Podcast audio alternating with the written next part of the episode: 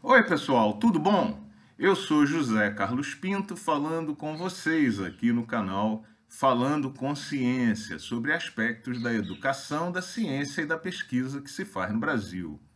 Antes de mais nada, eu gostaria de desejar a você, aos seus amigos, seus familiares, seus conhecidos, um grande ano de 2022 um ano que pode ser muito importante para darmos uma virada nas áreas de educação, ciência e pesquisa no Brasil por conta das eleições presidenciais de outubro. Ao longo desse último mês em que estivemos de férias, muitas coisas importantes aconteceram nas áreas de educação, ciência e pesquisa, como, por exemplo, a correção dos valores de bolsas de pós-graduação, por parte de algumas agências de fomento, a explosão da Omicron e a bagunça que vem causando nos calendários acadêmicos, a crise na CAP se intensificou, o negacionismo e o obscurantismo relacionado às vacinas aumentou no discurso oficial do governo brasileiro. Enfim, não nos faltam assuntos para discutir com os colegas aqui no canal. Mas nesse vídeo eu gostaria de tratar particularmente de um evento que ocorreu na noite da última sexta-feira para sábado, 14, 15 de janeiro, quando foram feitos vários registros das quedas de meteoros na região de Minas Gerais.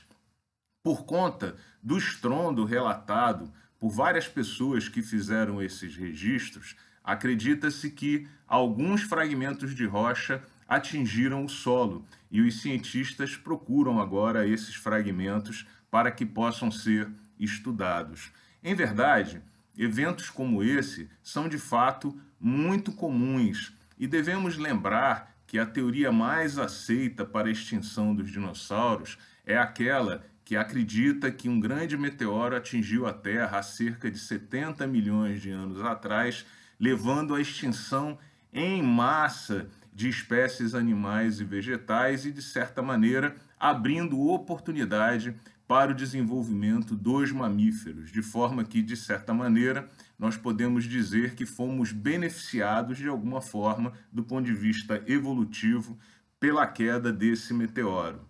Enfim, é exatamente sobre esse tema que trata o excelente filme chamado Não Olhe para Cima, que você deveria ver do diretor Adam McKay e que conta com uma é, constelação de atores famosos como Leonardo DiCaprio, Jennifer Lawrence, Meryl Streep, Jonah Hill, Kate Blanchett. O filme é excelente e extremamente afinado com o nosso tempo e com a vida do pesquisador.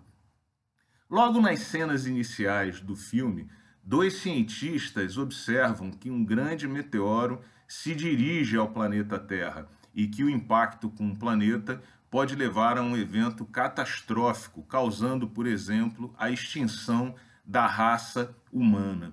O que se vê a partir dessa cena inicial é a luta dos cientistas para que, de alguma maneira, governos e a sociedade tomem ciência desse evento catastrófico e que promovam ações para combater esse problema e destruir o cometa que se dirige ao planeta Terra. Mas que, o que os cientistas de fato, de fato encontram é muita oposição de governos corruptos e personalistas, de uma imprensa sensacionalista e adesista e de movimentos negacionistas insuflados por esses governantes que têm é, relações economicamente interessadas com empresários e conseguem apenas ver os seus benefícios políticos pessoais.